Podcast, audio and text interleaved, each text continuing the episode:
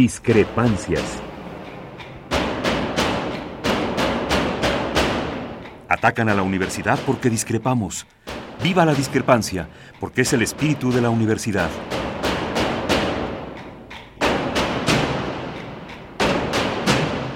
Martes de Discrepancias.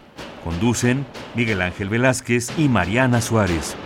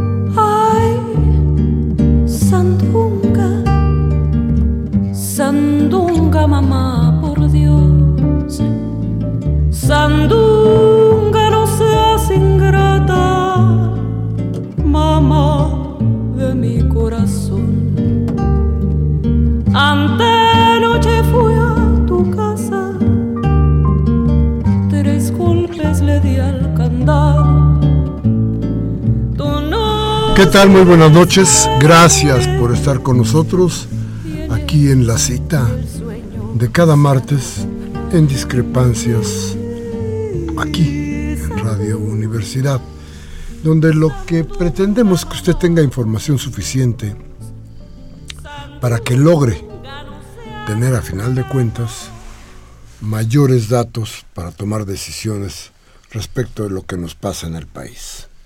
Yo creo que hoy más que nunca tendremos que hablar de Tamaulipas. Tamaulipas, que es una de las partes del país más ensangrentadas por esta supuesta eh, guerra en contra del narcotráfico, que hoy es una guerra política, que hoy es una guerra de narcos, que hoy es una guerra salvaje en la que nada, nada tiene seguridad. Tamaulipas va a una elección Tamaulipas pretende, pretende ser gobernada por, por cualquiera de los, de los actores, todos ellos, ellos metidos de una u de otra manera, acusados de una u otra forma de ser miembros de uno o de los dos cárteles que realmente son los que actúan en Tamaulipas. Pero Tamaulipas, Tamaulipas la que tiene gran número de gente expulsada por la violencia. Tamaulipas, que es uno de los lugares más sangrientos, decíamos ya, comparado solamente con Guerrero, con Michoacán, pero Tamaulipas sobre todos ellos. Tamaulipas que era un estado dominado por el Partido Revolucionario Institucional hasta ahora más de 70 años dominando la política en, ese, en esa entidad y el resultado usted lo puede ver. Sangre. El resultado, el dominio ya ni siquiera del PRI. Hoy el dominio es de los narcos. ¿Quién gobierna Tamaulipas? ¿Y quién pretenden que va a gobernar Tamaulipas? Por ahí, en una investigación que se hizo al ex gobernador Yarrington, Thomas Yarrington, se hablaba del dinero que había recibido el que hoy pretende ser el candidato del PRI. Pero a la vez se habla de quién es el candidato del PAN, el señor Cabeza de Vaca, García Cabeza de Vaca, que tiene el mismito problema. Y cuando usted lo ve desde lejos, dice, si le cambio los nombres y digo Z contra el Golfo, estoy diciendo PAN contra el PRI, estoy diciendo se acabó esa entidad. Triste para un México que pretende otras cosas, pero que no entiende que el cambio no está por los canales tradicionales, no está por lo que ya nos ha demostrado que no puede gobernar. Creo que este es el momento, yo he insistido mucho con ustedes desde este lugar, es el momento de plantearnos cuáles son las alternativas para México. Si usted supone que las alternativas son las mismas que tenemos hasta hoy, cuente los muertos, cuente la situación de la, de la seguridad pública, de la seguridad social, cuente lo que está pasando. Y platíquese usted mismo quién merece su voto, por dónde debe caminar su posibilidad de liberar este país de todos estos problemas que hoy más que nunca nos tienen, nos tienen de luto. En fin, muchas gracias por estar con nosotros. Mariana, muy buenas noches. Muy buenas noches. Muy contenta de estar aquí con todos ustedes. Vamos a ir a un corte y regresamos de inmediato.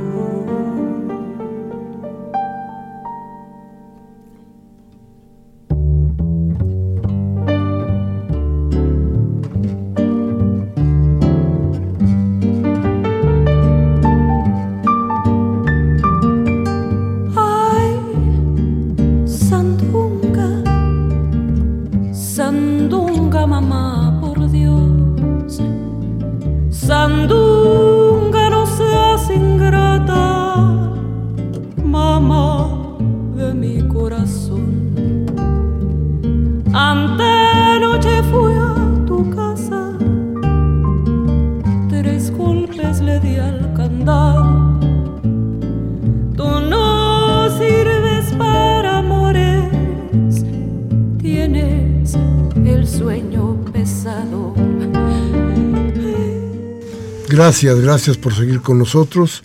Vamos a pedirle a Mariana que nos presente a nuestro invitado. Hoy vamos a hablar de la constitución política de la Ciudad de México, de lo que vale esa constitución para usted y para todos los que vivimos en la Ciudad de México. El día de hoy está con nosotros el maestro Bernardo Batis. Él es, eh, como saben, ex procurador de la Ciudad de México y también hoy secretario de combate a la corrupción en el Partido de Movimiento de Regeneración Nacional, Morena. Morena, así es, Mariana, y gracias por invitarme, Miguel Ángel, gracias. No, hombre, como siempre, como siempre que ha estado por acá con nosotros dándonos la oportunidad de aprender de ti y, y decirle a la gente, bueno, a ver, estas son las opciones que se tienen hoy Aquí, aquí hay la importancia, yo platicaba hace unos días, si la constitución política de la Ciudad de México no significa una reforma social, a lo mejor se fracasa. ¿Sería tanto así? Sí, yo creo que sí, debe tener eh, en la Constitución muy claramente definidos los derechos sociales, indudablemente. Garantizar los programas sociales que están funcionando muy bien en la ciudad todavía. Y eh, este, asegurar que eh, la Ciudad de México siga siendo una entidad ahora en su nuevo estatus como una entidad soberana, debiera ser, aunque no lo, no, lo definió así la, los cambios constitucionales a la Constitución Federal, pero debiera ser una entidad soberana, como lo son los otros 31 estados. Aunque no se le llame estado, yo creo que no se le debe llamar estado, debe ser la ciudad de México, la capital del país, pero que sus eh, habitantes tengan plenos derechos políticos, derechos humanos, derechos sociales. Y como tú bien dices, si no hay eh, una garantía, una certeza de que va a haber una eh, mecanismos y buena eh, regulación de, de, los derechos de los sectores que requieren protección especial de la ley, que esto chocaría de frente contra lo que avanza a grandes pasos, que es el neoliberalismo, nosotros eh, seguimos pensando en Morena que es indispensable que los derechos sociales queden garantizados, muy bien garantizados, con mecanismos jurídicos de defensa. Fíjate que me de pronto digo, es la constitución la que debe servir como un canal para tratar de llevar justicia hacia la gente del Distrito Federal. Creo que hay muchos lugares y muchas formas de injusticia en el DF. Tendría, esto podría hacerse de alguna manera, tendría que hacerse por ahí el, el, lo que queda para lo que se puede hacer para el cambio. Bueno, como están las cosas, yo diría que cualquier camino hay que buscarlo, hay que eh, tomarse de un clavo ardiente si se necesita, porque como se hizo el proceso muy tortuoso, muy complicado, donde difícil... Muy injusto. Muy injusto porque hay 40 designados que van a ser constituyentes y 60 de elección popular. Entonces, partidos como el PRI que, o, como el PAN, de alguna manera, que no tienen, no tendrían una votación muy alta y por tanto tendrían una representación menor, ya aseguraron de entrada lugares en, el, en la Asamblea Constituyente. Y los demás tendremos que ir a competir, a competir directamente a las urnas para alcanzar solamente como tope el 60% de los lugares. Sí. 40 ya están distribuidos. Sí, por eso decía, decía yo terriblemente injusto. Terriblemente injusto, ese es el calificativo. Y sobre eso yo te... Hay, hay, una cosa que me llama mucho la atención. Porque cada día oigo más eh, comentarios en la radio, o veo algunas cosas en, los medios impresos, de las promesas que están saliendo de parte de todos los partidos sobre lo que puede ser el constituyente o lo que se puede hacer en la constitución. Pero hasta donde yo me entero, a ver, el gobierno del Distrito Federal está mandatado para hacer la constitución, redactarla y enviarla a lo que sería esta asamblea de constituyente para que ahí se apruebe o no. Y me parece que no hay facultades del diputado constituyente para, para enviar iniciativas de ley, por un lado, y por el otro, cuatro meses para aprobar una constitución, me parece que es mucho, muy poquito tiempo como para sobre eso todavía tener idea de nuevas, eh, nuevas leyes, ¿no? yo creo que es parte de la truculencia con la que se está armando todo esto. La verdad es que a ti te consta que hace años se ha luchado en, en, la ciudad, en el Distrito Federal. La, reforma tiene, la, petición de la reforma política para el Distrito Federal tiene más de 20 años. Una historia larga, sí. y ahora resulta que en cuatro meses hay que resolverla. Y que además forma parte del Pacto por México. es, es una concesión menor, una compensación menor para el jefe de gobierno. ¿no? Eso así es, ¿no? No somos ingenuos, no sabemos que está esto muy amañado. Pero no hay oportunidad que, que ninguna oportunidad hay que dejarla pasar. Hay que estar presentes porque ya de entrada el que se hable de los temas ya es una, un avance, una conquista de, la, de la democracia que se quiere abrir paso. Pero ciertamente está muy acotado todo. Sin embargo, el principio de la soberanía popular, que está eh, muy bien definido en la Constitución Federal, eh, pues eh, le da al pueblo a través de sus representantes la facultad de tomar decisiones. Vamos a, hacer valer eso. Si, si nos dicen que nada más vamos a formalizar votando a favor o votando en contra, pues el, el debate será el que tendrá que, que hablar por nosotros. Yo entiendo que poner a discusión un proyecto significa aprobarlo o rechazarlo. Correcto. O modificarlo. También, eso debe estar implícito. En el rechazo estaría la modificación y en la aprobación también se puede, ¿no? El rechazo implicaría hacer otra. Y las modificaciones, pues sí, podrían referirse a cambios específicos, a lo que en el derecho parlamentario es este apartar o reservar a discusión artículos en lo particular o capítulos del proyecto. La pregunta que mucha gente se hace es, ¿para qué sirve la Constitución del Distrito Federal a nivel calle? Pues eh, a nivel calle pareciera que está lejana a, para qué podría servir. Sin embargo, yo te diría, en primer lugar, tendría que definirse, como toda constitución, cuáles, eh, cuáles son las facultades de cada uno de los poderes, ejecutivo, legislativo y judicial.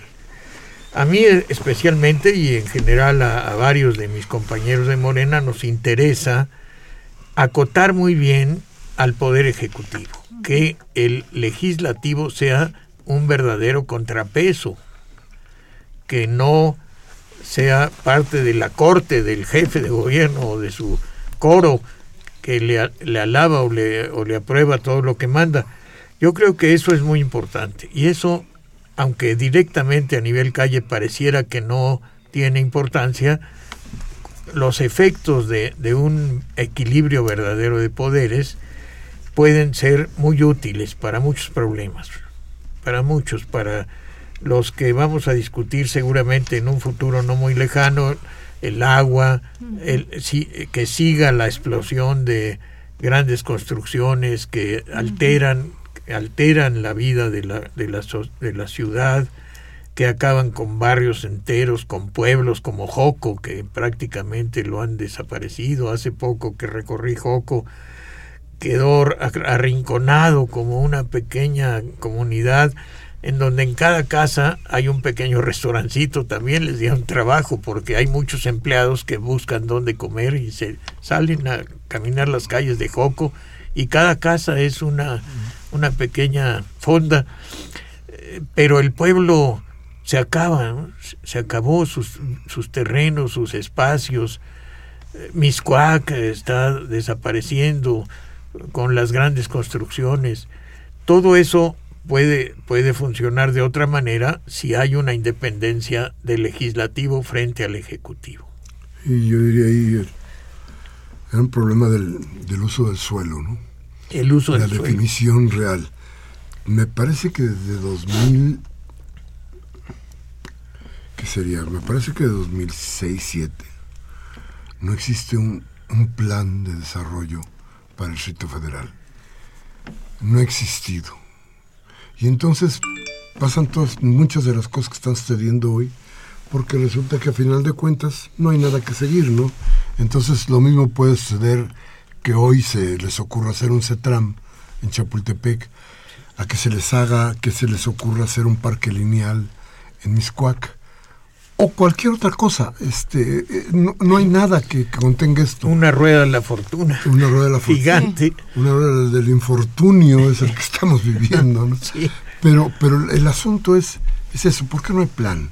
¿Por qué no nos hemos dado cuenta en el sitio federal que no tenemos un plan, un, proyecto de ciudad?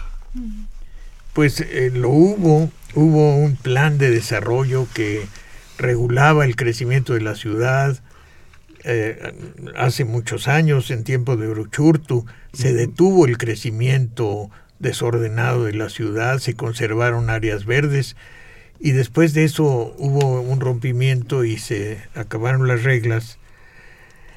Yo creo que en estos últimos años, especialmente por eh, los grandes negocios inmobiliarios, siempre ha sido el negocio inmobiliario un negocio muy atractivo para los inversionistas y siempre han requerido de apoyo y a veces de complicidad de las autoridades. Reglamentar bien eso, establecer leyes eh, claras que limiten eh, las posibilidades de destruir para construir algo nuevo, eh, este, de respetar los espacios verdes que son fundamentales. Yo diría que a lugares como los viveros de Coyoacán o como Chapultepec, como, como el bosque de Aragón, ni un metro debían quitarle al área verde, nada, nada, ni siquiera para hacer una caseta de, guardias. Eso debiera ser sagrado. Pero no, hay muchos intereses y hay muchas autoridades que eh, eh, se echan eh, la bolita o que son convergentes para tener, dar una autorización y cada quien da una parte de la autorización y se complican las cosas. Eso debe regularse y requiere un poder legislativo que se sienta representante no de alguien que lo protege o que lo apoyó, sino de la gente que votó por él. Fíjate que me preguntaban ayer, me parece, ayer antier. ¿y qué pasa con la corrupción? Y los corruptos. Gran problema. Pero lo que pasa es que otra vez miramos el final de la cadena y no, no vemos lo que está detrás. ¿Y por qué al corruptor nunca le pasa nada? ¿Qué sucede con el, con el, con, hablando por ejemplo del, de los constructores? Esas empresas ya tienen hasta presupuestada una parte para, para las tranzas que hacen con los funcionarios.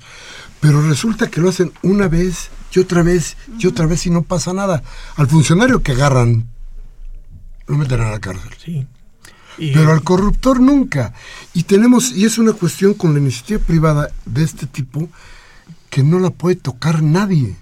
Los señores hacen lo que se les pega la gana, no solamente violan el uso de suelo, violan los contratos que establecen con los clientes, violan lo que se les pegue la gana y no pasa absolutamente nada. Hay posibilidades de acotar ese terrible poder.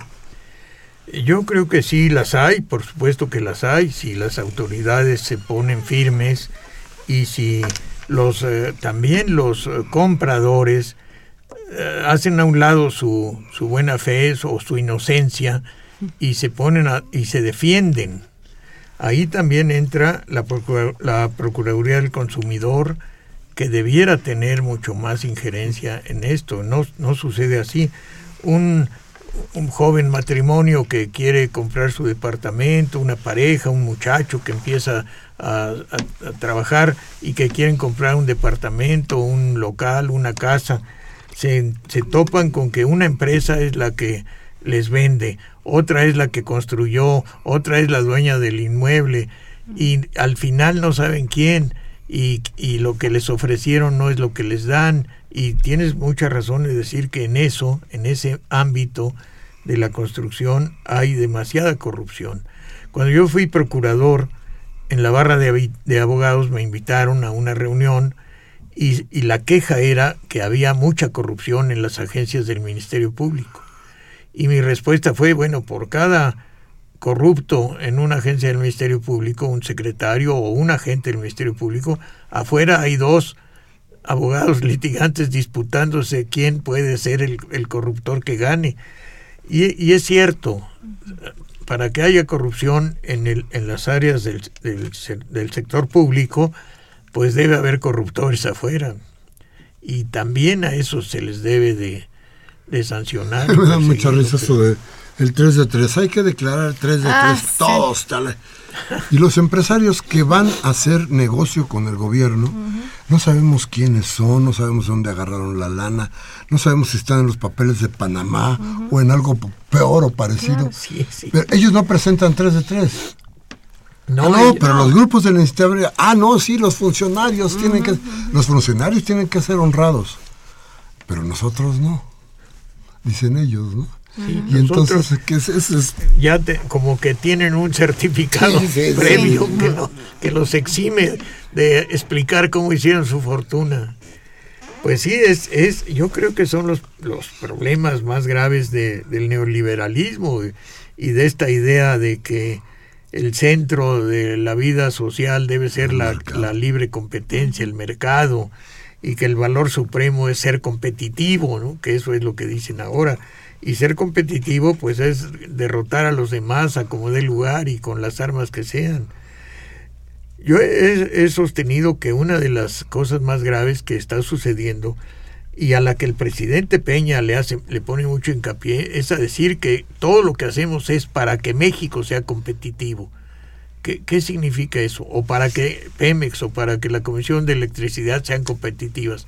Quiere decir que, que van a, a, a ganarle a otros en la competencia, a derrotar a otros yo creo que poner ese valor como el más alto de la sociedad, pues implica un juicio en el que unos pocos, según la filosofía eh, de nuestros vecinos del norte, unos pocos van a ser los triunfadores y todos los demás van a ser los perdedores, que es como los como se clasifican entre ellos, ganadores y perdedores, triunfadores y derrotados. Esa es una forma espantosa de ver a la sociedad. Tenemos que ver cómo colaboramos, que el valor supremo sea la solidaridad, la fraternidad, la colaboración, no la competencia. Tiene su valor la competencia en algunos casos, en el box, por ejemplo, o en el fútbol, pero también, también en la vida económica, también tiene algún valor, pero no puede ser el valor supremo. Y es lo que están presentando. Entonces, los, los, grandes empresarios y ahora los que padecemos más cercanamente, que son los de las grandes inmobiliarias, nos afectan directamente con esas, esas grandes construcciones de las que sacan millonadas, compran muy barato el terreno, talan árboles. Yo tengo casos, conozco muchos casos de talas de árboles inmoderadas 50 en un predio en la calle de Nevado, en eh, un predio grande de una casona antigua de la colonia Portales en la calle de Nevado, y 50 árboles quitaron para, para dejar el terreno listo para una construcción. Los vecinos se quejaron, pidieron eh, este, intervención del gobierno central, de la delegación Benito Juárez, y no, no hubo quien les oyera. Maestro, regresando a este 5 de junio y pensando en que la gente vaya y vote, ¿cuáles son o cuáles serían, eh, en su opinión como, como abogado, pues los peligros de, que la gente no acuda a las urnas, ¿no? de que la gente no vaya a votar? Pues eh, me temo que eh, hay una intención oculta, no, no manifestada abiertamente, que pretende para quienes organizaron todo este proceso, que la gente no vaya en gran número. Sin embargo, está despertando interés cada vez más. Tenemos poco tiempo, pero yo veo, me están invitando, las invitaciones se están repitiendo. Hemos estado haciendo muchos repartos de casa en casa, he ido a escuelas, estuve en Xochimilco, estuve en eh, Iztacalco, en la Benito Juárez, que es donde más estoy trabajando, y veo que hay un despertar la intención de quienes manejan las grandes decisiones públicas, las grandes eh, estrategias para eh, manejar la política de México, sí creo que tengan la intención de inhibir y de evitar que vaya mucha gente a votar. Los grandes medios de comunicación no están haciendo nada. Invitan más a un partido de fútbol de tercer orden que a una, una elección tan importante, única en la historia de México. Pues yo me temo que eh, esa es la intención, pero también tengo la esperanza al mismo tiempo de que haya un despertar y, y, se, y que muchos se interesen en participar. Fíjate que dentro de todo esto, nada más así de pasada, también va a ser una medición para el 18 esto que suceda tendrá que ser, tendrá que encenderle focos rojos, amarillos o verdes a todos, a toda la clase política que está participando en esto, no solamente en el DF, ¿eh? en todo el país. Creo que va a ser una movilización muy interesante para ver qué va a pasar. Y fíjate que ahora que estábamos hablando de todo esto, una de las intenciones que yo creo que está clara y que va a suceder es la revocación de mandato. Creo que todo el mundo está de acuerdo con que exista revocación de mandato. ¿Tú lo sientes así? ¿Tú crees que es bueno? Yo creo que es bueno, que es bueno. Que puede haber abusos, indudablemente, pero que, que puede manejarse políticamente por los partidos para ponerse zancadillas unos a otros. Pero cuando sea evidente la ineficacia o la corrupción o los errores cometidos, sí creo que debe haber un mecanismo que así como el pueblo eligió a un representante, tenga alguna forma de revocar el mandato. Eh, hay que buscar las reglas. Estamos en eso, hemos estado pensando qué proponer para que haya una, una revocación del mandato práctica que no se preste a, a, la politiquería, sino que se use exclusivamente cuando verdaderamente sea necesario revocar un mandato.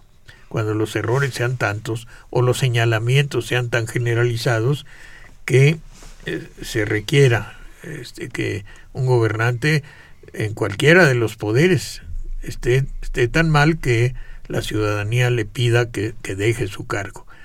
¿Cómo? Pues se, se va a necesitar que haya un número significativo de personas que lo soliciten y luego una votación general.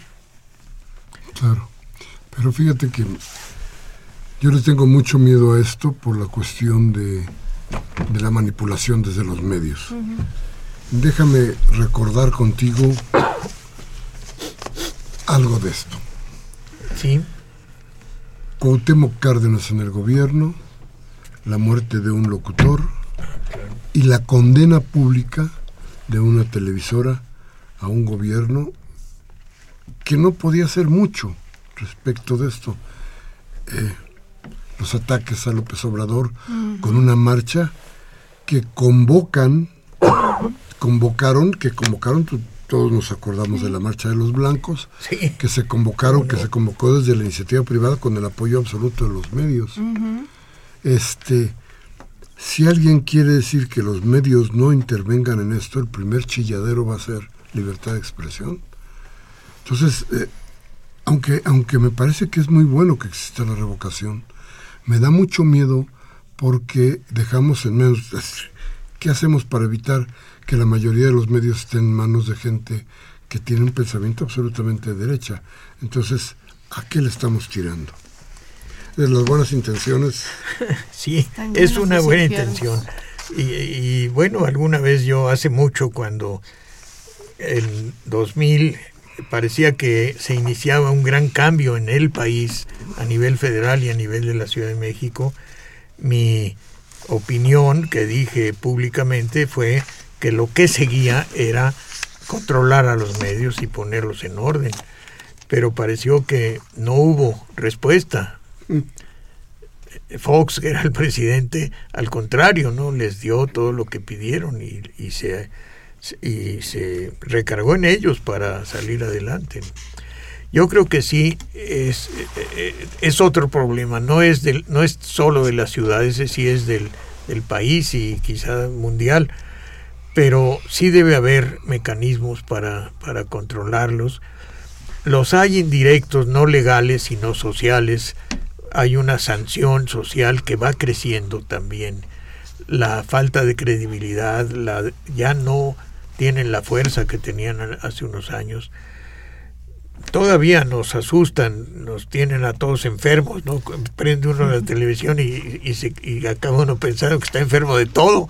Todavía tienen mucha fuerza y manipulan, y manipulan, pero yo creo que menos, también creo. Y que si hay una razón suficiente y hay fuerza de un gobernante que pueda ser eh, atacado o atropellado por los medios y tiene atrás un respaldo popular, puede contrarrestar el excesivo poder de los medios de comunicación y básicamente diría la televisión y cierta radio incondicional de un sistema, que por supuesto en, la universidad no.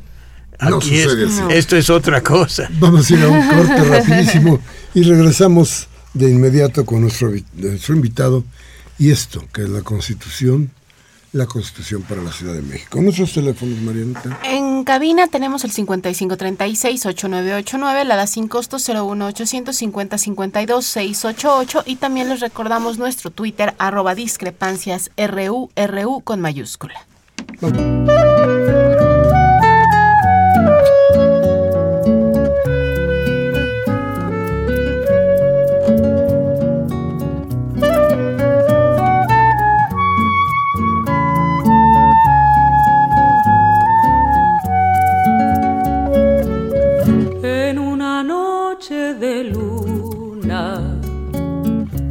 Naila lloraba ante mí. Ella me hablaba con ternura, puso en mis labios su dulzura. Yo le decía por qué lloraba y ella me contestó así. Ya me embriagué con otro hombre ya no soy Naila para ti. Ya me embriagué con otro hombre. Ya no soy Naila para ti.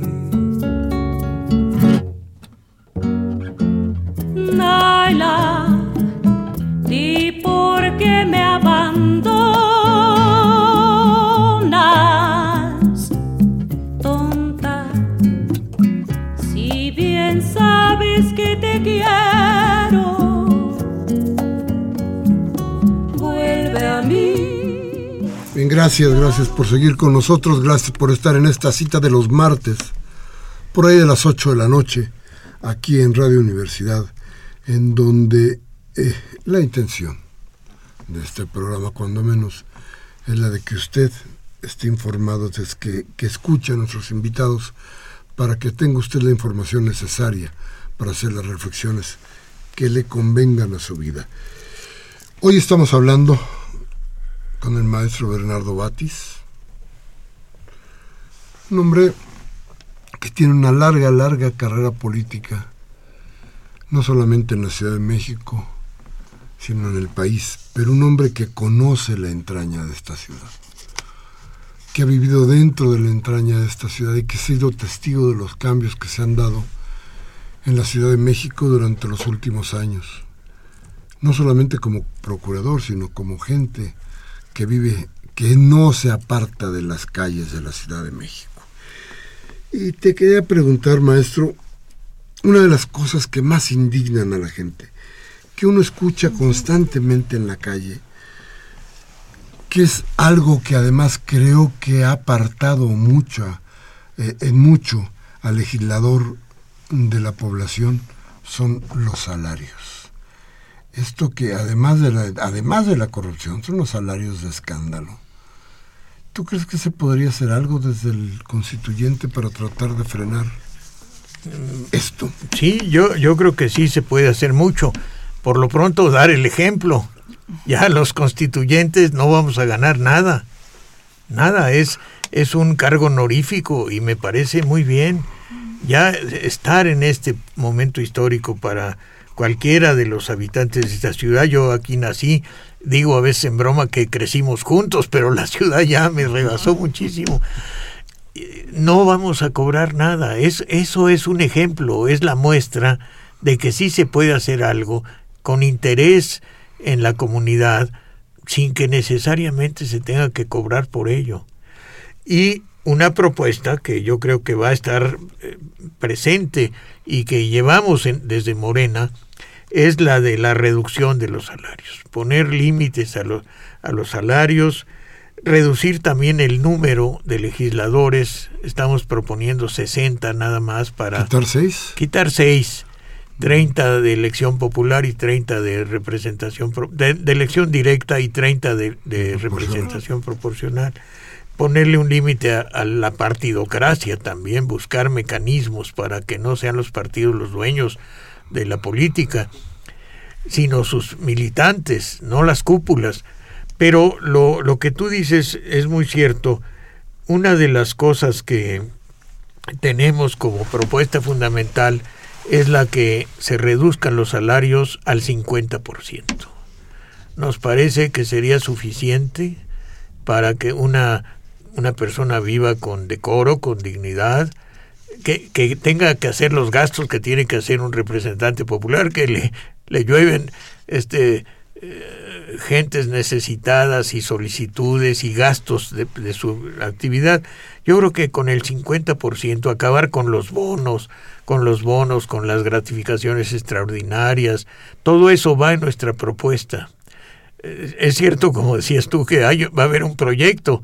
No, no sabemos todavía cómo venga ese proyecto, pero trataremos de que se incluya esta austeridad verdadera, verdadera.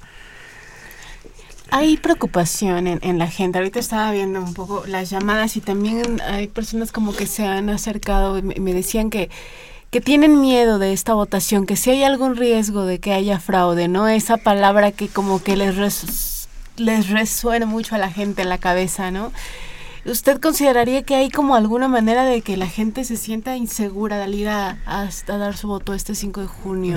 ¿Pueden hacer algo para...? Yo, diría que en la Ciudad de México el fraude es más difícil que en otros lugares.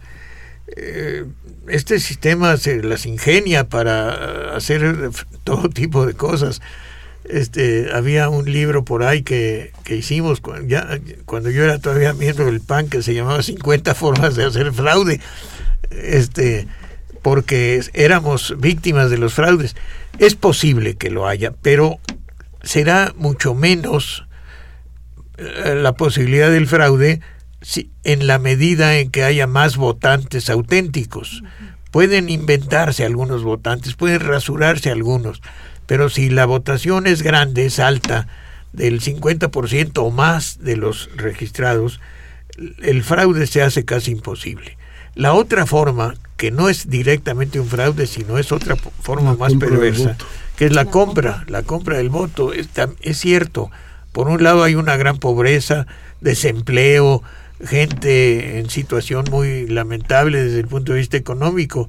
Y la verdad, este, este sistema perverso sabe comprar votos a los ciudadanos, les compra su voto con cualquier cosa, pero cuando no le es suficiente, compra votos a otro nivel, a los, a los legisladores, les paga para que no se presenten, para que se salgan antes de que sea la votación que no vayan ese día o que voten en el sentido que les piden.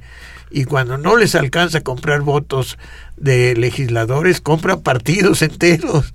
Eso es lo terrible. Aunque estén muy verdes. aunque, estén, muy verdes, sí, sí, sí. Y aunque sean muy cristianos, de todo, de todo hay.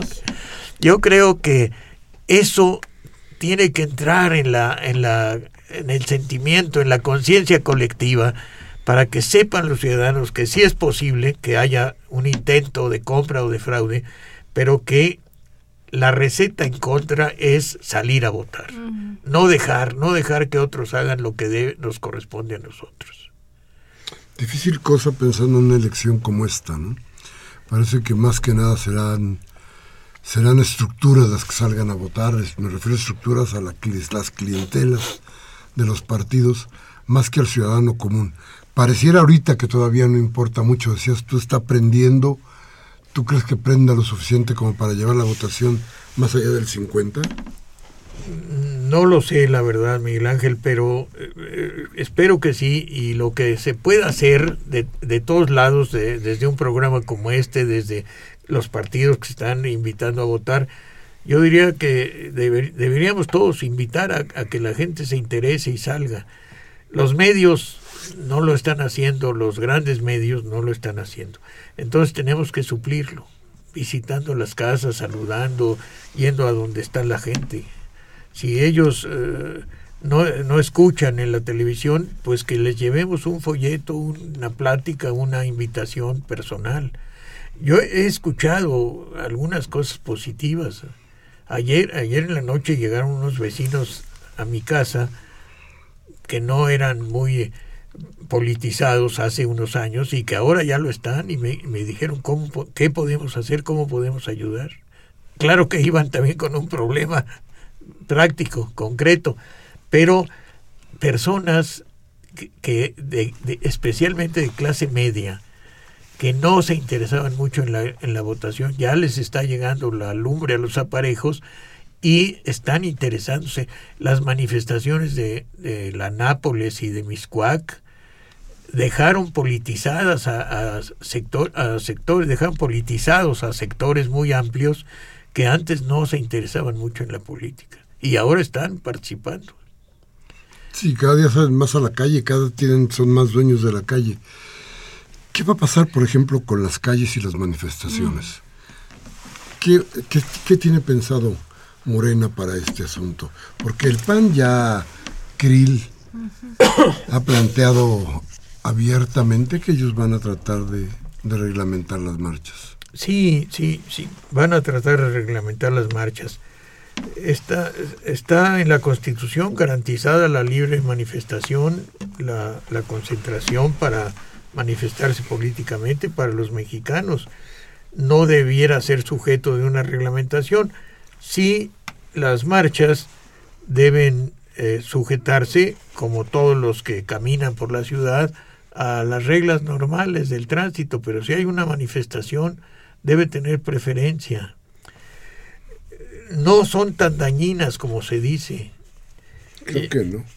Yo creo que... Son más dañinos los gobiernos, los malos gobiernos que las provocan, sí. que ellos. Oiga, oye, una política terrible de cerrar calles, eh, ancostar espacios, poner macetones y tubos y lugares por donde había dos carriles, dejar uno. Eso es más grave que las manifestaciones.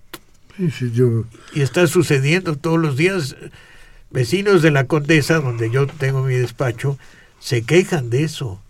Y es cierto, están haciendo cada vez más angostas las vías. Y ya sea para caminarlas a pie, por ahí no hay manifestaciones porque no hay eh, dependencias públicas, oficinas públicas, pero hay vehículos ligeros como bicicletas y motos o, o autos que tienen más trabajo en dar vueltas o en pasar que antes. Sí, eso, eso es real. Y el, en este sentido, pues también entraría la cuestión ambiental, que ahora, bueno, hay tantas, eh, tantas inquietudes al respecto, ¿no? También en este sentido, ¿qué es lo que, lo que Morena ha pensado? Mire, una propuesta es la que ya mencionaba yo, que las áreas verdes se conviertan en un patrimonio común, sagrado, cuidado, que ni un milímetro se, se, se quite que los árboles no se, no se poden impunemente, que haya áreas verdes, eso ayudará muchísimo. Pero todos los días vemos quejas de vecinos que hablan de que hay podas, algunas muy grandes, en el deprimido Miscuac, de Miscuac, 800 árboles o no sé cuántos, cientos, cientos, o quizá lleguen a mil. Y los vecinos se opusieron. El ofrecimiento es de que se volverán a sembrar o se sembrarán otros pero eso no se ve, siempre vemos cuando los quitan. Esa sería una medida. La otra, yo creo que es eh, cuidar muy bien eh, que la gasolina ciertamente sea una gasolina bien, eh, no sé cómo se diría técnicamente, pero la químicamente adecuada para que no produzca contaminantes. Se está diciendo, aunque no se ha acreditado nada de eso, que estamos comprando gasolina muy mala, que, que, pero muy barata, que, que, es buen negocio. Otra vez volvemos al tema central, el, negocio frente al interés común. Este, cuidar muy, muy, muy, bien eso y este, que todos los eh, vehículos oficiales, que lo vemos en la calle, basta caminar por las calles para ver los grandes camiones de basuras, muchos vehículos oficiales que no siguen las reglas que se les imponen a los vehículos particulares. yo creo que sí hay muchas medidas. Quizá no sea eso el punto central de una constitución, pero sí puede haber reglas indicativas en una constitución para disminuir la contaminación sin causar tantos estropicios como está sucediendo ahora. Bien, vamos a ir a un corte y vamos a regresar con las llamadas, con la voz de ustedes, que es lo más importante en nuestro programa. Vamos al corte y regresamos.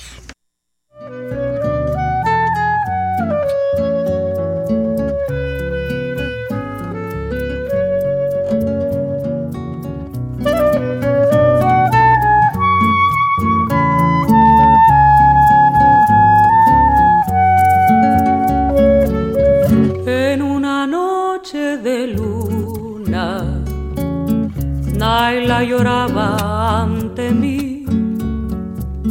Ella me hablaba con ternura, puso en mis labios su dulzura.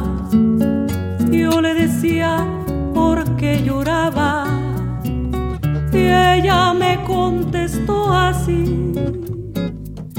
Ya me embriagué con otro hombre, ya no soy Naila para ti. Ya me embriagué con otro hombre, ya no soy Naila para ti.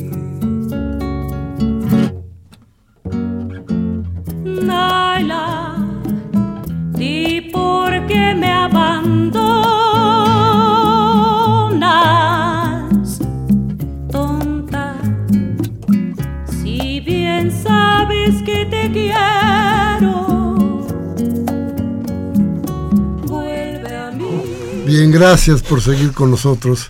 Qué bueno que está aquí usted porque esto nos da nos da muchísimas ganas de seguir este en este programa. Gracias por sus llamadas, Mariana. Nos llamó Karen Dam, eh, dice que eh, es la única constitución en la cual nos van a enjaretar a 60 o 40 priistas.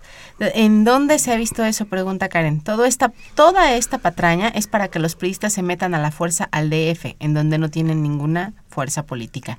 Todo el objetivo es fortalecer al PRI en el Distrito Federal. Vamos a tratar de que no sea así, ¿eh? Votemos. Pues sí, es, es lo que hay que decirle a Karen, que todos hay que votar Para es- evitar ese, y le- ese tr- atropello. Y esa, esa, esa mayoría la rompemos, ¿no? Alfonso Borja de Benito Juárez dice, ¿qué pasó con lo que decía cuando está López Obrador como jefe de gobierno, de que se iba a, ro- a- a recuperar una parte del bosque de Chapultepec que llega hasta Los Pinos? Pregunta al invitado. Ah, pues, perdón, me- ya se recuperó, es el, el antiguo Parque de la Hormiga que este, ahí estuvieron, estuvo López Obrador entregando eso a la, a la ciudad, se recuperó esa parte, fue muy importante. Rosaura Berman, de Venustiano Carranza, dice que quienes apoyan a Morena son agredidos por el grupo de los Moreno, quienes los amedrentan. Y que cuál es la esfera jurídica que ofrece Morena en concreto para el constituyente. Bueno, Jorge Castañeda, de Álamos, dice, en materia de seguridad, ¿cuál es la propuesta del invitado para plasmar para plasmarla en la Constitución? Pues fue procurador del DF. Manuel Martínez de Tlalpan dice que en esto de la votación al constituyente se ha empezado una guerra sucia terrible por parte del PRI, PRD y PAN contra Morena. Pregunta, ¿cómo contestará a esto Morena? ¿Qué estrategia tiene? Raúl Horta Retana de Miguel Hidalgo. Dice, me complace escuchar a este invitado. ¿Es constituyente designado o se va a votar por él? Se vota por los partidos y él tiene un lugar privilegiado, entonces va a entrar, así es que no, no hay problema. Sí, el ha- fraude- hay que votar. Sí. El fraude ya está dado de origen. No es este un ejercicio democrático. Es una incongruencia que hablen de fraude. Es una farsa de todos los partidos. ¿En dónde cabe esta barbaridad? Debemos estar promoviendo los de Morena. ¿Qué se hará? dice, deberían estar promoviendo los de Morena que se que no se hiciera esta farsa. Rolando Hernández de Tlalpan dice que en Tlalpan los perredistas y el GDF van con todo contra Tlalpan y Morena, que es miedo o así son de que si es miedo o así son de gandallas. Julián Carrillo de Pues- Metepec dice, Los principales corruptos son todos los partidos políticos que compran a los candidatos independientes y a la hora de, y a la hora de burócratas a su alrededor. En la Cámara de Senadores y Diputados, entonces el INE va a desarrollar la Constitución de la Ciudad de México Abrazo a todos los del equipo, dice Julián Carrillo. Héctor Ibarra de Gustavo Madero dice que respecto al tema de la contaminación, coincide en que el interés económico es el que impera. Cada día entran miles y miles de camiones con material de relleno, además de que han acabado con los árboles del lago de Texcoco para construir ahí un aeropuerto que solo beneficiará a algunos. Están talando y llenando de cemento toda la ciudad. Rubén Pinto de Catepec dice, a Peña Nieto no le preocupa Tamaulipas ni que estén, eh, ni que estén liberando a los asesinos, ni los maestros, ni estudiantes. Al fin y al cabo, de su gobierno se va a ir a gastar todo lo que se robó. Augusto Lin de Coyoacán dice que hablando de política y políticos, todos son o ladrones o rateros. ¿Qué nos queda para votar para el 2018? Carmen Arostegui sería la única y nos manda felicitaciones. Gracias, Augusto. La señora Cárdenas, muchas gracias por saludos, señora Cárdenas. Dice, se dejan llegar, si dejan llegar a Morena la gubernatura en Tamaulipas, es porque es un infierno vivir allá y las cosas están muy difíciles de arreglar. La constitución de la construcción de edificios es un punto de contaminación mayúsculo controlado por judíos y nadie piensa en eso.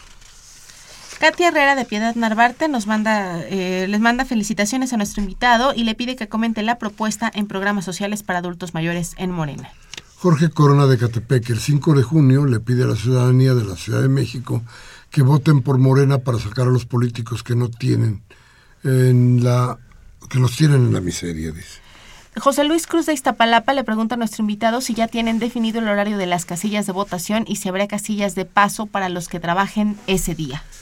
Gabriel Campos dice, pregunta al invitado, ¿en la nueva constitución van a tener los grandes privilegios la Suprema Corte y la Justicia, exagerados sueltos, igual que pensiones vitalicias, autos blindados, personas en campaña, personas de compañía? ¿Esto va a tener en cuenta en la constitución o no? ¿Qué privilegios van a tener las personas discapacitadas? Pues les están logrando muy poco. Bien, se nos acaba el tiempo, se nos acabó el tiempo. Gracias de todas maneras a Jaime Rojas por llamarnos, a la señora Cárdenas que también nos vuelve a llamar, Andrea Garandi, Iztapalapa. Manuel Munguía de Iztapalapa, Sofía López de Ignacio Zaragoza, la señora Cerdín y Carmen, Carmen Pérez de Azcapotzalco. Y muchas gracias a usted que estuvo con nosotros. Gracias, maestro Batis. Te esperamos por aquí. Yo creo que todavía vamos a tener rato para platicar. claro que sí. Gracias. Gracias, Mariana. Gracias a usted que estuvo con nosotros. Gracias Como siempre, a todos. yo le pido que si esto que hemos dicho aquí le sirve a usted, por favor, mañana tómese un café con sus amigos, hable de lo que aquí hablamos, platique con ellos, reflexione. Pues no le dan la gana, no le da la gana pensar, no le da la gana reflexionar. No hay problema, la democracia le da le da algunas alternativas. Cámbiale, cámbiale a Televisa o Radio Fórmula para que le cercenen el cerebro. Hoy 17 de mayo, Humberto Sánchez Castrejón en los controles técnicos, Adriana Castellanos en la asistencia de producción y Baltasar Domínguez en la producción. Hasta la próxima.